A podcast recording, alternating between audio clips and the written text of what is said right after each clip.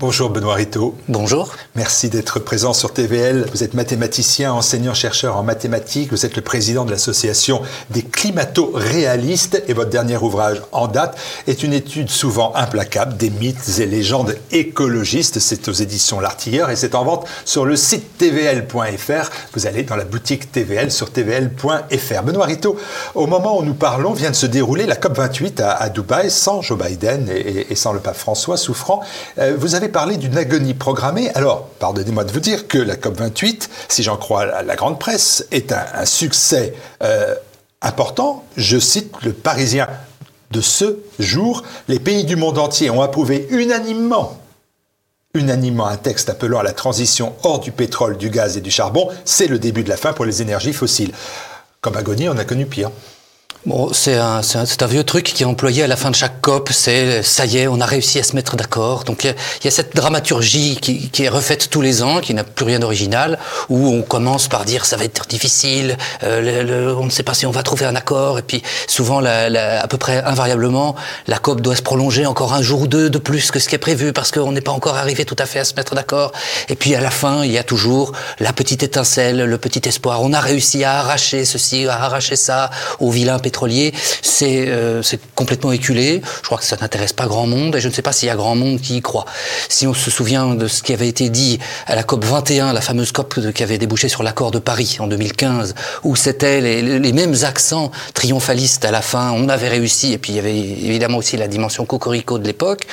On a vu ce qui s'est passé après, c'est-à-dire rien les émissions de gaz à effet de serre ont continué à augmenter, chacun a continué à faire à sa manière, et c'est quand on regarde la, la, ce qui a été euh, euh ce qui a été décidé à la COP 28, c'est la même chose que ce qui est programmé, c'est-à-dire qu'on a pinaillé pendant plusieurs jours sur un mot, une tournure, une nuance, mais le résultat c'est que quand on voit l'accord tel qu'il est écrit, chacun est libre de faire tout ce qu'il veut. Il y a des, des, des, trous de souris très nombreux pour justifier qu'on fasse tout et le contraire de tout. Vous avez mis en cause même le choix de Dubaï peut-être même du, président de la conférence, l'émir Ahmed Al-Jaber, qui est par ailleurs le PDG de la compagnie pétrolière à Dubaï alors, c'est pas une mise en cause, disons, c'est plutôt une illustration du fait qu'on était avec cette COP plutôt dans le gag que dans la réunion internationale sérieuse. On a eu plus de 80 000 personnes qui s'y sont rendues, c'est un record.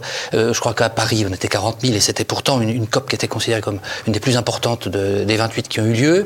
Donc, euh, un, un, un, nombre de négociateurs incroyablement élevé pour un résultat toujours aussi faible et qui, effectivement, en plus, se déroulait dans un pays où, où les, dont les intérêts premiers sont les intérêts du fossile. Et on, sait par ailleurs que euh, le fait d'avoir eu la présidence de la COP a été une, euh, facilitateur, un facilitateur de, négociations pour obtenir des contrats précisément dans les industries, dans l'industrie fossile. C'est plutôt drôle, en fait. Mythes et légendes écologistes. Dès les premières pages de l'ouvrage, euh, vous résumez parfaitement votre pensée hein, et, et votre attitude. Vous dites il y a ceux qui se préoccupent d'environnement de façon raisonnable, je reprends vos termes, vous, et puis il y a ceux qui veulent un catastrophisme global, qui versent dans ce catastrophisme global, malgré que les données disponibles montrent que les choses s'améliorent. Je vous cite encore. Or, euh, la très forte augmentation des températures euh, en cours ces trois derniers mois met à mal vos affirmations d'amélioration. Il est fort probable que 2023 soit l'année la plus chaude et donc donne raison aux réchauffistes.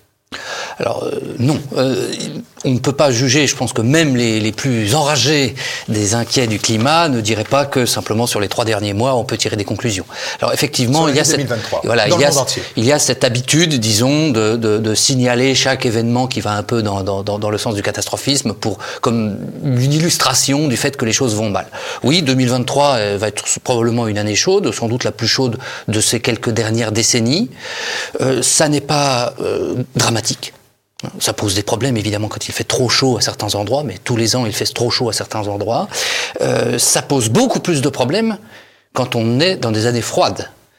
Et on, il est bien documenté à l'époque de ce qu'on appelait le petit âge glaciaire, donc qui s'est étalé sur, euh, au milieu du dernier millénaire et, dont on est sorti à partir du 19e siècle. Il est bien documenté que toutes les, les, les, catastrophes causées par le froid sont beaucoup plus graves que les catastrophes causées par le chaud.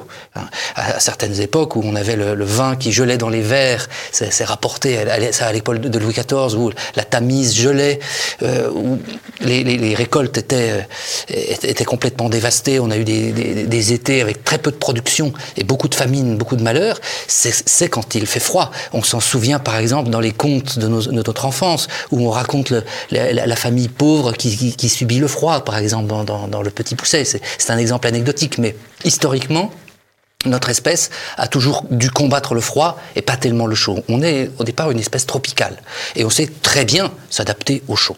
Quand on est climato-réaliste, est-ce qu'on conçoit qu'il y ait un réchauffement climatique? Tout à fait. Alors ça, ça, ne pose pas de problème de dire que la, température a augmenté d'un peu plus d'un degré en un peu plus d'un siècle et demi. Euh, ce n'est pas en soi dramatique, je le disais. Il n'y a pas de paradis climatique originel qui aurait pris fin au moment de la révolution industrielle où nous aurions croqué la pomme de la connaissance scientifique et technologique. Il y a un climat qui change, qui du coup, le fait que ça change, bah, ça pose des difficultés. Ça a aussi beaucoup de bénéfices. Le fait qu'il fasse un peu plus chaud, entre autres bénéfices, ça augmente les rendements agricoles euh, dans, beaucoup de régions, euh, entre autres avantages. Mais oui, le, climat n'a aucune raison de rester inchangé et immuable. Euh, on a connu d'autres périodes de chaud, de froid, des périodes plus chaudes qu'aujourd'hui, des périodes plus froides, des périodes plus contrastées, des changements rapides aussi. rien de nouveau sous le soleil.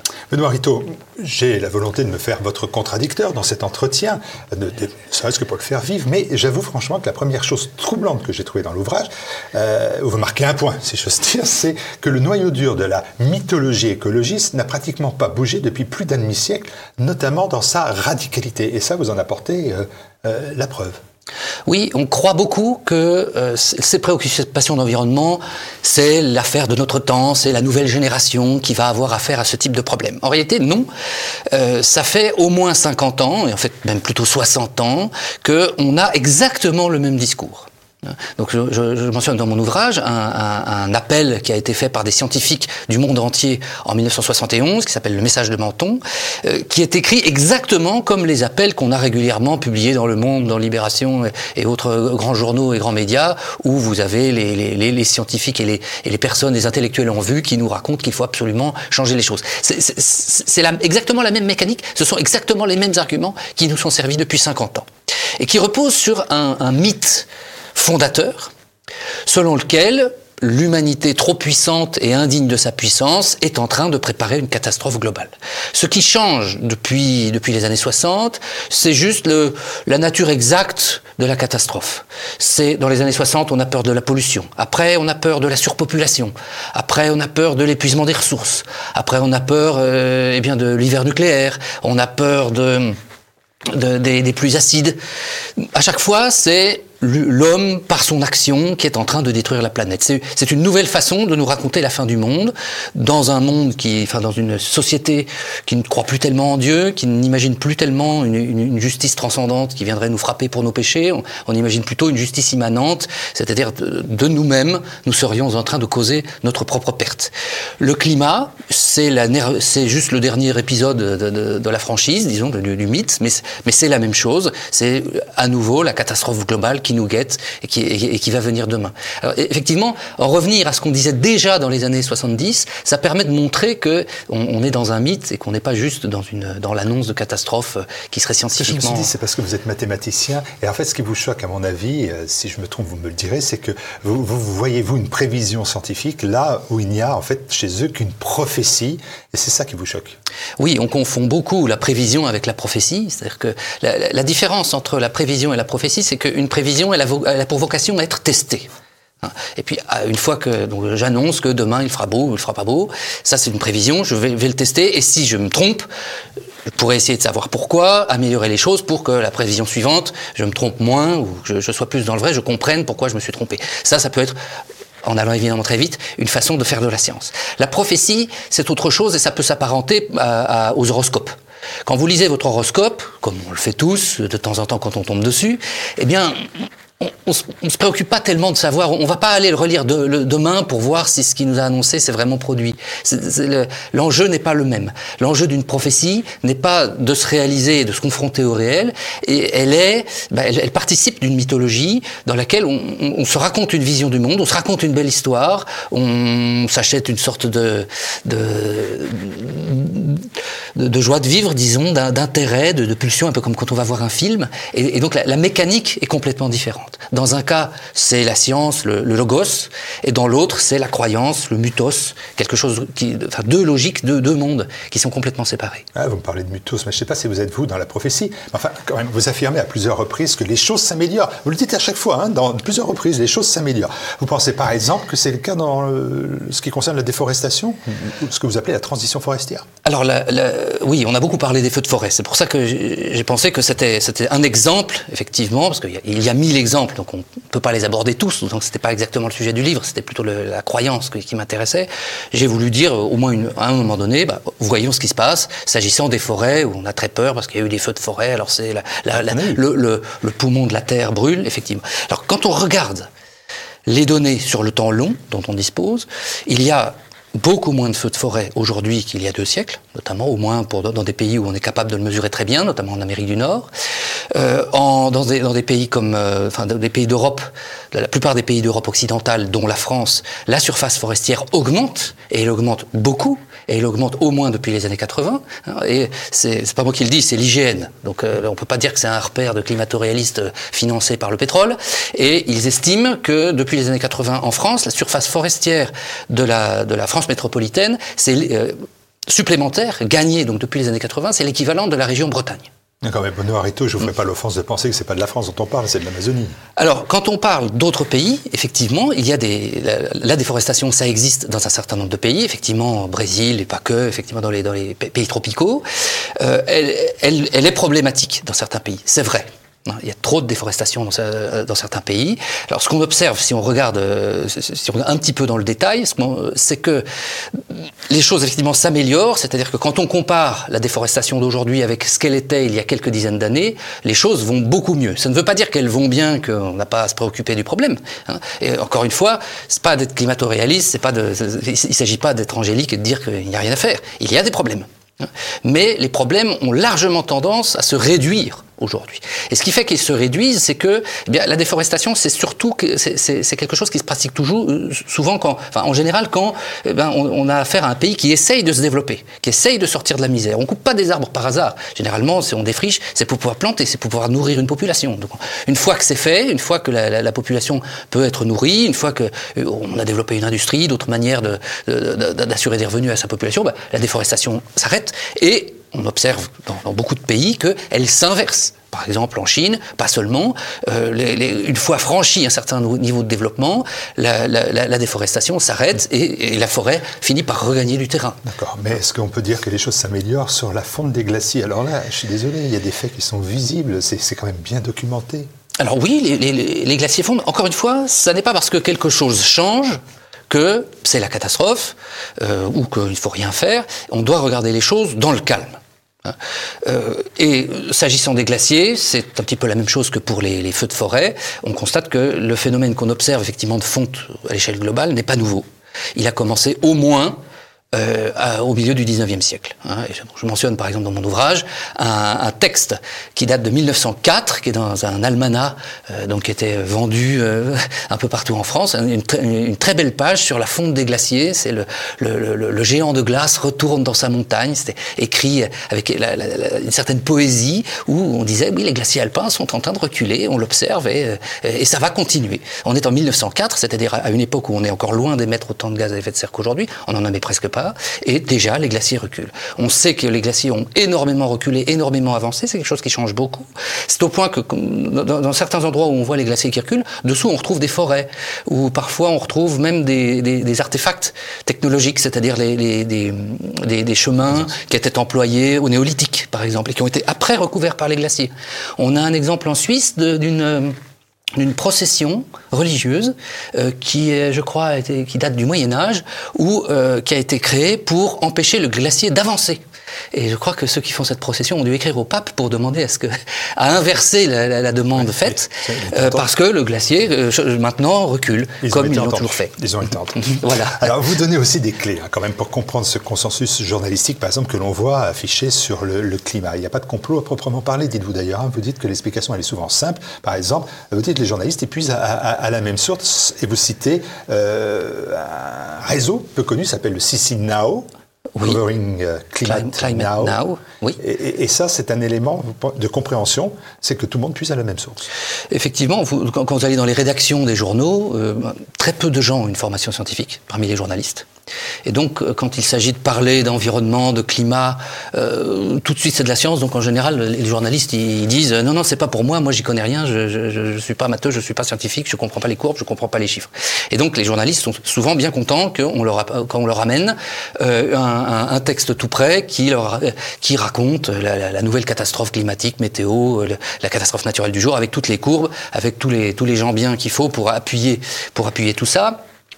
Et euh, donc effectivement, le Covering Climate Now euh, ne fait pas que dire, euh, ben, voilà, nous nous chargeons de, de, transmettre les informations pertinentes sur les sur l'évolution du climat ou de ce qui ou des, événements météo un peu remarquables. Ils, ils écrivent explicitement que ils, euh, ils, préparent aussi des histoires édifiantes. Donc là, on est vraiment dans la construction d'une mythologie, des histoires édifiantes qui poussent à agir. Donc on n'est pas seulement dans le journalisme d'information, le journalisme scientifique, les, les, les, agences de presse spécialisées euh, qui, qui, qui, transmettent aux journaux des informations un peu un peu fines, un peu pointues. On est aussi dans le militantisme et en l'occurrence le militantisme écologiste. Ah, quand on parle de militantisme, eh bien aussi c'est le moyen de faire, euh, d'obtenir le consensus sur des questions climatiques, c'est aussi, vous dites-vous, ben, de, de, faire taire les voix discordantes. Alors là, vous donnez véritablement des, des, des cas précis qui vont euh, euh, du journaliste rappelé à l'ordre, au présentateur viré, à la censure sur Wikipédia. Vous parlez de, de Yves Roucaute et puis aussi même du silence autour des propos des prix Nobel. Oui, le, dernier exemple en date, c'est John Closer. Donc, Closer, on, en a beaucoup parlé il y a un an. C'est celui qui a eu le prix Nobel pour l'intrication quantique en même temps qu'Alain Aspect, euh, et, aussi un, un, un, Autrichien. Euh, John Closer a dit clairement cette année, en 2023, qu'il ne croyait pas à cette histoire de, de, de, catastrophe climatique en cours, et il a essayé de le faire savoir. On a annulé ses conférences et ses interventions qu'il devait faire, et on commence à, à, l'empêcher véritablement de, de, développer sa pensée. Vous parlez d'inquisition, habillée de science. Alors il y, a une, il y, a une, sorte d'inquisition, c'est-à-dire que effectivement, maintenant, euh, de plus en plus, on demande aux gens, euh, enfin, on, va scruter les propos des uns et des autres pour vérifier qu'il n'y aurait pas de l'hérésie dedans, c'est-à-dire, alors il y a même un projet qui est en cours euh, à, l'Assemblée nationale, un projet de loi qui est en discussion aujourd'hui, qui va être, euh, euh, dont on va sans doute parler à partir de janvier 2024, où il s'agit carrément d'interdire euh, l'expression du climatorialisme, c'est-à-dire de, douter de l'origine humaine des changements climatiques ou de minimiser la crise climatique. Même ça, ça deviendrait un délit. Et en s'appuyant sur la sur la loi Guesso, hein, donc qui est contre le négationnisme de, de, la Shoah, là, ce serait le négationnisme climatique. On en est là. Hein, c'est-à-dire que même en France, on en est à, fliquer les, paroles, les propos et à se préparer à les censurer. Benoît Rito, est-ce que vous ne donnez pas les verges pour vous faire fouetter? Vous dites dans l'ouvrage, par exemple, et vous êtes quand même un exemple audacieux, vous dites euh, que euh, lorsque les données disponibles n'apparaissent pas dans le domaine public, c'est qu'elles sont dans le sens inverse de l'alarmisme climatique, et vous citez euh, la montée des eaux. La montée des eaux, euh, c'est euh, oui, oui. Bon, bah, Vous dites combien d'îles ont disparu de la surface de la Terre en raison de ce phénomène euh, C'est une provocation parce que la montée des eaux, c'est unanimement reconnu, non? Oui, ça, là encore, on, on, essaye de faire dire aux climato-réalistes ce qu'ils ne disent pas. C'est-à-dire qu'on veut les, les, les, faire, enfin, on veut les dépeindre comme des négateurs qui ne veulent pas voir ce qu'ils ont sous les yeux. Alors que c'est pas vrai. C'est simplement que les, on, on, regarde les choses de façon dépassionnée et on, on regarde les conséquences, on regarde sur le temps long, on regarde les vraies conséquences et plutôt que les conséquences fantasmées. S'agissant de la hausse du niveau marin, effectivement, elle est documentée. Personne ne dit que le, contraire. La mer monte. Là encore, quand on regarde sur le temps long, on se rend compte qu'elle monte. Euh, enfin, elle n'a pas attendu les émissions de gaz à effet de serre pour monter. On a affaire à, des phénomènes qui s'étalent, enfin, qui, dont l'échelle, c'est plutôt le, siècle ou les plusieurs siècles que les quelques dernières décennies. Euh, la, la, mer monte euh, à une vitesse modeste on a des périodes pas si lointaines, il y a 10-12 000 ans, c'est-à-dire hier à l'échelle, à l'échelle géologique et climatique, où la mer a monté beaucoup plus vite, dix fois plus vite qu'aujourd'hui, ça s'est déjà vu, et euh, elle était beaucoup plus basse, elle a, pris une centaine de mètres de hausse en quelques en quelques dizaines d'années, si, je me souviens bien, il faut, vérifier les, échelles exactes, mais c'est de cet ordre-là, c'est très rapide, et c'était il, y a 12 000 ans. Euh, S'agissant des îles, on, sait aussi que ça n'est pas parce que la mer monte que les îles disparaissent. Ça aussi, c'est une idée reçue, effectivement, qui est assez convaincante, mais qui en réalité, quand on, regarde les choses un petit peu plus précisément, on, se rend compte que c'est faux. Euh, les, Maldives, par exemple, qui sont données comme l'exemple type de, d'îles qui disparaîtraient euh, à la COP 28, c'était l'alliance des États insulaires pour qu'on sauve leur euh, pour qu'on sauve leur terre de, de, la hausse du, niveau marin. En réalité, on, se rend compte que eh ben, quand on compare ce qu'elles sont aujourd'hui à ce qu'elles étaient il y a 40, 50 ans, on commence à avoir des, éléments de comparaison avec des photos plus anciennes, notamment les îles du Pacifique pendant la guerre, euh, pendant la Seconde Guerre mondiale, les, photos militaires qui étaient prises, on peut les comparer à, ce qui se passe aujourd'hui. Et d'une façon générale, on ne voit pas de baisse. Parfois même, s'agissant des Maldives, il y a même plus de surface aujourd'hui que, que par le passé. Mais il y a bien une île aux Maldives qui a disparu. Alors c'est très rare et c'est euh, des îles qui ne sont pas habitées et d'une façon générale les îles aux Maldives gagnent en superficie. À nouveau, il faut bien comprendre que ces phénomènes-là, rien n'a pour vocation d'être constant. Il y a quelques milliers d'années, les Maldives n'existaient pas, elles étaient sous l'eau. Aujourd'hui, elles existent. Il y a quelques milliers d'années, euh, la Manche euh, ne, séparait pas l'île de Grande-Bretagne du continent. Quelques milliers d'années, c'est hier. Donc les choses effectivement changent. Est-ce qu'elles changent pour le pire? S'agissant des îles, c'est pas évident. Dans certains cas, oui, mais qui n'ont pas grand-chose à voir avec la hausse du niveau marin. Il nous reste quelques minutes et, je vais vous poser deux ou trois dernières questions. Premièrement, vous dites, euh, ben, il y a un élément qui est important, c'est qu'il y a un business de climat, un marché qui, brasse aujourd'hui des milliards de dollars et, qui constitue d'immenses enjeux de pouvoir et, de prestige. Est-ce que ce business du climat, ben, il faut en prendre acte? Euh, C'est aussi un moyen de compréhension de gens qui sont très attachés au COP et, et tutti quanti. Euh, c'est assez normal hein, quand vous avez un phénomène comme ça aussi important qui se déploie avec une dimension morale, avec des subventions publiques pour tout un tas de choses. Il est normal que le, marché euh, se, dirige vers ce genre de choses. Euh, c'est un business qui, d'une façon générale, est assez j'ai envie de dire malsain au sens où c'est pas un vrai business parce qu'il y, a peu de production de richesse en réalité. Euh, vous prenez l'exemple typique, c'est la transition énergétique qu'on veut nous imposer en France à base d'éoliennes et de panneaux solaires, qui sont des technologies qui produisent une, électricité de très mauvaise qualité. C'est intermittent, euh, c'est cher, c'est polluant et ça ne vit qu'au travers de subventions. Donc ce sont des distorsions de marché qui en réalité n'arrangent absolument rien ni de près ni de loin, même si on est dans l'alarmisme climatique. Euh, c'est très facile de voir que c'est pas du tout en mettant des éoliennes et des panneaux solaires qu'on pourrait arranger la situation, et que en fait ça l'aggrave plutôt. On a, assez d'éléments pour comprendre pourquoi, et euh, ça, freine plutôt les, innovations utiles dont on pourrait avoir besoin dans le domaine énergétique. Se reproche de l'argent pour les écolos catastrophistes mais peut aussi peut se retourner contre les climato-réalistes, parce qu'un lecteur du camp que vous dénoncez, qui vous voit défendre bec et ongle dans cet ouvrage des grandes entreprises pétrolières, ne manquera pas de dire que bah, vous êtes vous aussi intéressé, même s'il vous en veut vraiment, stipendié. Alors, je ne défends pas les industries pétrolières. Enfin, disons que je dis principalement que ce qu'on leur reproche est de l'ordre de la mythologie de, David et Goliath. On imagine que c'est des Goliaths et que nous, il faut être David pour gagner et que ça, il n'y a pas beaucoup plus de connaissances que ça pour critiquer les industries pétrolières, dont effectivement on a besoin. Hein. Ce, que nous portons, la façon dont nous déplaçons, un certain nombre de, tout un tas de produits de consommation courante euh, sont des dérivés du pétrole et on en a absolument besoin. Donc, en ce sens-là, oui, je suis, je suis dépendant d'eux. Mais euh, pour ce qui est de la finance disons, et de l'argent, non, euh, malheureusement peut-être, euh, mais bon, en réalité, évidemment, je ne préfère pas, euh, on est absolument indépendant d'eux. On ne pose, on ne pose jamais la question dans le sens inverse. C'est-à-dire que tous ceux qui, comme ça, on voit par exemple aujourd'hui beaucoup des, campagnes, une campagne de l'Union européenne où on nous dit liberté, démocratie et transition énergétique. Et vous avez, peut-être vu ça, les, ces affiches, et puis vous avez un enfant qui pose la main sur un panneau solaire ou sur une éolienne, qui pose la question de de, cette publicité-là qui est offerte, qui profite le euh, personne ne la pose jamais. Allez, la dernière question que vous posez, euh, c'est celle du mathématicien finalement que vous êtes et que vous restez. Vous dites si l'esprit de Malthus venait à l'emporter sur celui de Condorcet, donc c'est les mannes de Condorcet que vous appelez, d'immenses souffrances en résulteraient pour le plus grand nombre sans le moindre profit pour l'espèce humaine ou pour le monde naturel.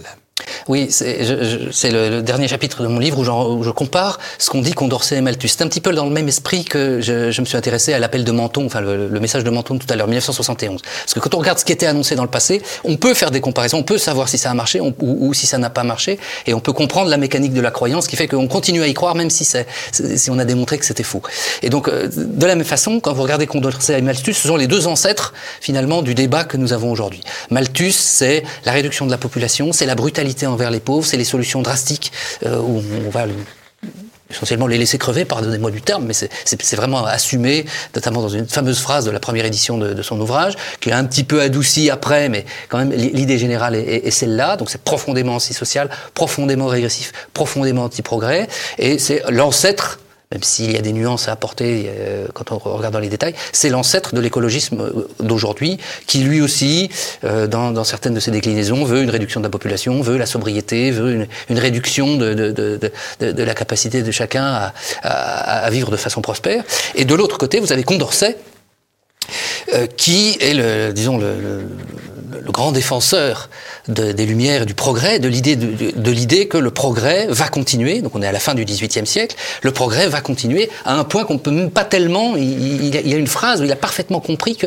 il, se dit ça va tellement, on va tellement progresser que aujourd'hui on peut même pas tellement dire ce qui va se passer. Tellement ça va être merveilleux et tellement les problèmes d'aujourd'hui n'existeront plus demain. Et il a eu complètement raison. C'est-à-dire que quand on voit, autant raison qu'on peut l'avoir quand on annonce les choses deux siècles à l'avance, Malthus a eu complètement tort. Mais comme on est dans la croyance, on n'est pas dans la science, on n'est pas dans la prévision, on est dans la prophétie. C'est Malthus qu'on écoute de plus en plus et Condorcet qu'on écoute de moins en moins. Condorcet, vous savez qu'il a mal fini? Ben, C'est d'autant plus remarquable, c'est-à-dire qu'au moment où il écrit euh, les, les, passages que je cite, donc c'est dans l'esquisse d'un tableau historique des progrès de l'esprit humain, il est traqué par la par la par les révolutionnaires. Il est il, est mis aux oreilles. Euh, voilà, il était très donc il a participé à la révolution et puis la révolution a eu un peu tendance comme Saturne à dévorer ses enfants, comme disait je ne sais quel révolutionnaire. Et il était il était poursuivi. Il a il savait qu'il sans doute qu'il finirait par être arrêté. Il devait se cacher et c'est en étant caché et en se préparant à être arrêté et, exécuté qu'il a écrit un des textes les plus optimistes sur l'avenir de l'humanité. Et ça, je trouve, c'est effectivement très beau et très inspirant. Rito Condorcet, même combat En tout cas, c'est un inspirateur, oui. Merci Benoît Rito. Je vous invite, pendant que vous avez encore le droit de le faire, à lire Mythes et légendes écologistes. C'est aux éditions L'Artilleur, édition courageuse L'Artilleur, et c'est en vente sur le site tvl.fr dans la boutique de TVL. Merci Benoît Rito. Merci à vous.